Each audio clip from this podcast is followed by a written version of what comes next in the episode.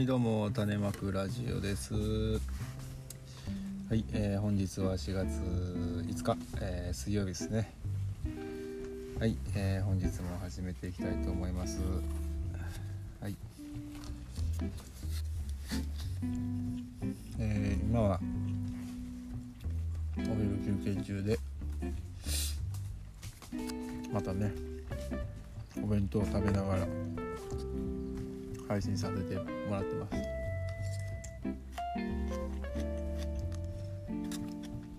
ちょっと箸を忘れてしまいまして。種まき用のねスプーンが。ちょっと畑に置いてあったんですけど。仕方ないでそれを使ってね今お昼を食べております。今日は。昨日の晩飯の残りですね。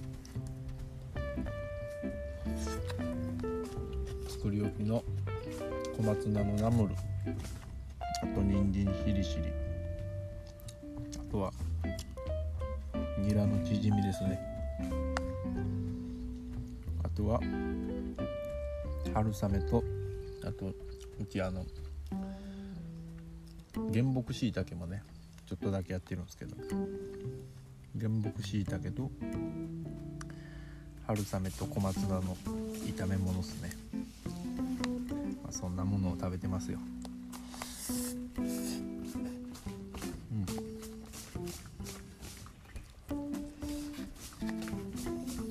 まあ今日はだいぶ積もってまして。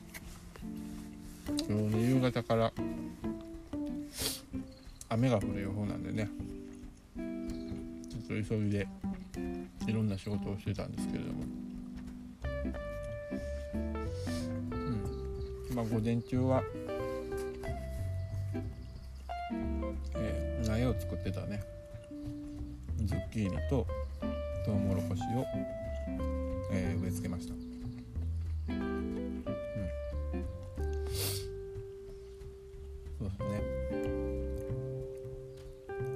前なんでねちょうどいいかなっていうふうにして思ってるんですけどただちょっと風が強いんでねちょっとあのトンネルをしてあげて風よけをね風でまたこれ揺さぶられるとね根がちょっと傷んじゃうんで根が傷むとちょっと成長がゆっくりになったりね場合によっては枯れちゃったりすることもあるのであとここはねまあ、5月連休前ぐらいまで、あの遅かったら遅霜が降りる場合があるんでその遅霜対策のためにもちょっと、えートンネルをね、えーしといてあげないといけないっていうような感じですね。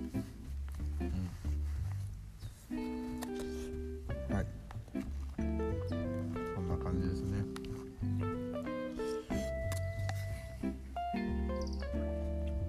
まあバタバタバタバタ4月になったらしてきますねれからまた、えー、きゅうりの種まきですね。一発目は半白きゅうりって半分白いきゅうり相模半白きゅうりって言うんですけどね、うん、相模やから神奈川の方かな。そっちの方の在来種だと思うんですけど。そういう、えー在来種の種ですね。あとは、えーバジルとシソ、え種をまいていかんとあかんですね。あと枝豆もかな。えーぼちぼちやっていかんとダメですけど。あとネギの種まきですね。これぐらいなんかうん。それに加えてビニールハウスもちょっとね早く解体して移設せんとダメなんですけど。うだんだん焦ってきましたね。まあそんな感じでやっておりますけど。まあまあマイペースにやっております。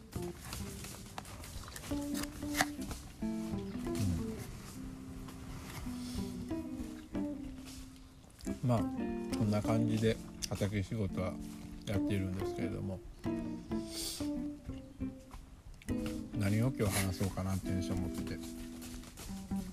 まあ特にそんなに大してネタはないんですけど。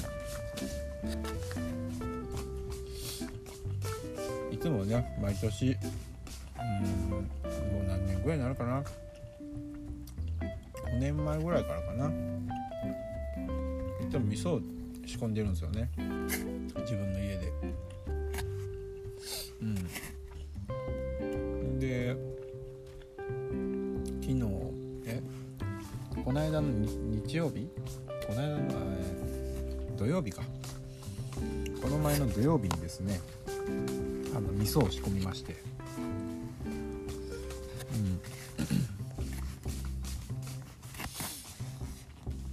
うん。ようやくできたっていうような感じなんですけどね。いつもまあ3月の頭とかなんかそれぐらいにやっとったんですけど。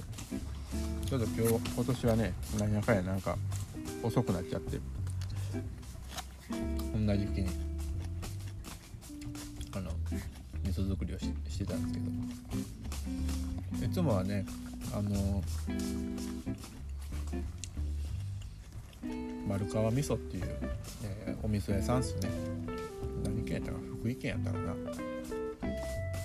忘れましたけど。そこでやってる売ってる、えー、味噌作りキットっていうのがねもう大豆と、えー、麹と塩がもう一緒になったやつっていうのを買って作ってたんですけど、うんまあ、せっかくね畑もやってるからっていうのもあるんですけど今年はねちょっとあのうんまあ、キットを買わずに自分のところでやってみようっていうのでね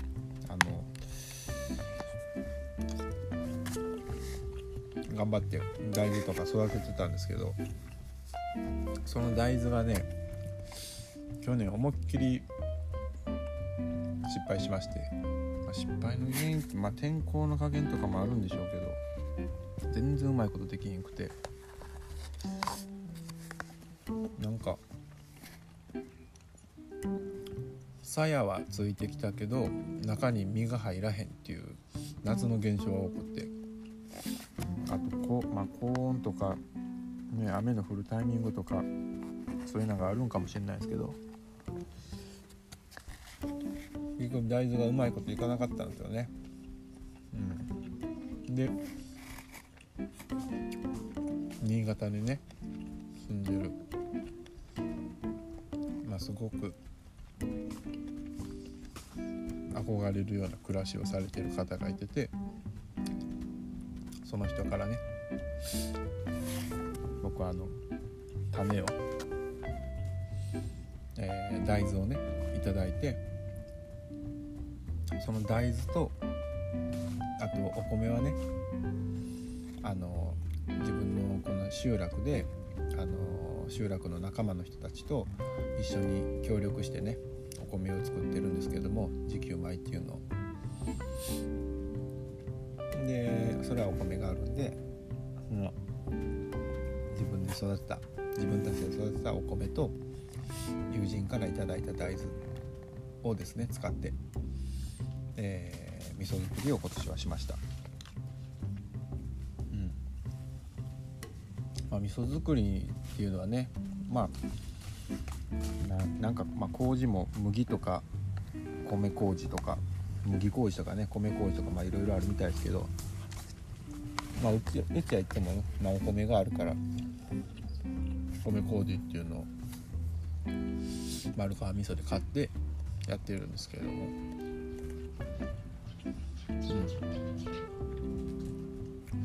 まあ、今年はその自分とこのお米で米麹も作ってで米麹できた米麹と、えー、煮立てたね。大豆をね混ぜてあとお塩を入れて、えー、もうこれペースト状にするっていうかにしてあとはこう、うん、あの樽にね掘り込んでいくっていう、まあ、それだけのものなんでまあ全然難しいものじゃないんですけどそんなんで味噌作りをしてましたね。今年初めてねあの米麹をちょっと作ってみたんですけど、うん、まあ一応ねあれもまあ、うん、堆肥作りと同じようなもんでねなんかこう、えー、蒸したお米に麹菌をね、えー、入れてでまあ麹菌がねこう生きやすい温度っていうのがまあ大体40度までみたいなね。30, 30度から40度の間やったかな。ざっくりしか覚えてないですけどなんか大体それぐらいの温度を、えー、保ってあげて熱くなってきたら1回開けてこう混ぜ混ぜてあげて1回温度を下げてあげるっていうね。なんかそういうことを3日間ぐらいやったら、まあ、大体温度が上がってこうへんくなってくるんで、まあ、そしたらねなんかこうもう麹菌のそのカビがお米の周りに白いモコモコみたいなのがモコモコってこうできてあの板状になってくるんですよね米が。うん、そしたらまあ完成なんですけど。まあなんかそれなりにうまいこといきましたね。あとはまあ水分量とかそんなんがちょっと足りひんかったかなっていうのはあるので。まあめちゃくちゃ綺麗な麹ではなかったですけど。まあそれがうまいことそれなりにできたんで。その麹と、えー、いただいたね大豆を使って、えー、まあ味噌作りをねしました、うん、まあいつも言ってますけどね味噌なんか普段そんなん作ってなかったですけどこんな簡単に作れんやなっていうのはねやっぱり気づきですよね。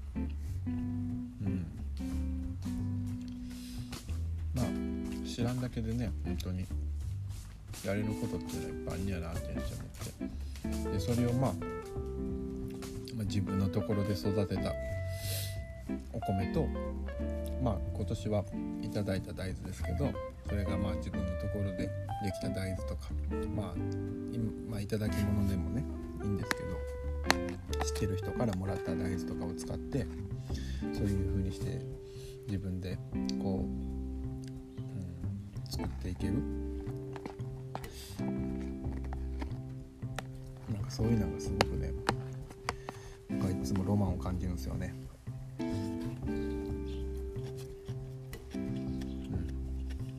ロマンロマンを感じたっていう話ばっかりしてますけど。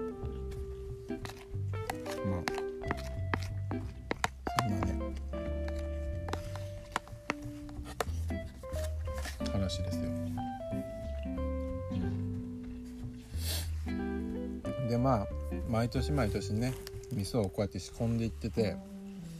でまあ大体1年に6キロぐらい仕込むんかな。毎年6キロぐらい仕込んでってて。まあ3年ぐらいでその一樽なくなっていくっていうような感じですかね今のところで言うと。うん、でまあ その樽がねなくななくなるまでにこう新しくできたやつがどんどんどんどんできてくるんで。その古いものと、まあ、2年味噌3年味噌で今年できた味噌みたいなのをねこう混ぜながらねまあ、使ったりしてるんですけど合わせ味噌みたいな感じで。それがねめっちゃうまいんですよね。うん。なんかまあ手前味噌とはよく言ったなっていうような言葉やなっていうふうに思うんですけどでほんまに自分で育てた作った味噌ってまあまあうまいなって思いますね。でましてやその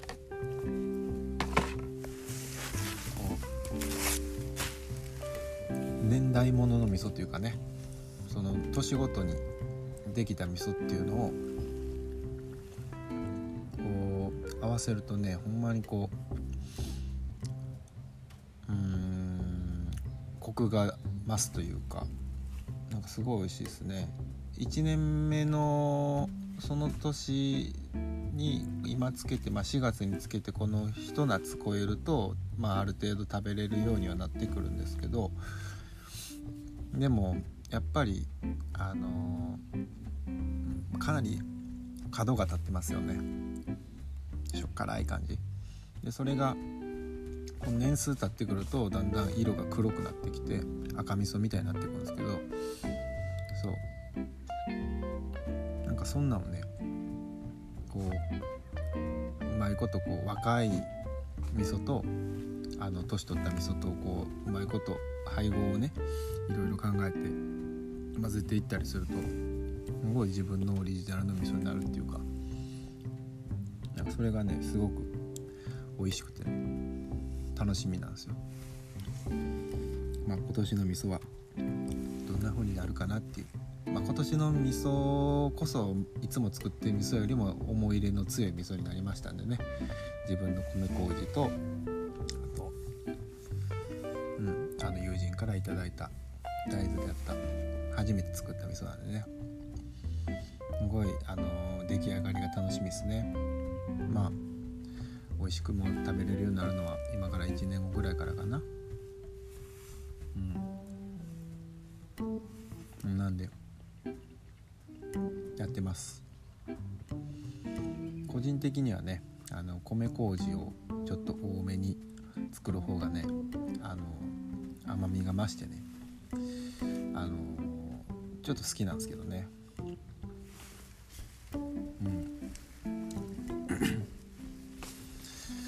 まああの本当にね、えー、簡単なものなので是非あのやってみてください。はい、えー、そんな話でございました、えー、こんな感じでグダグダといつも喋っております。はい。それではさようなら。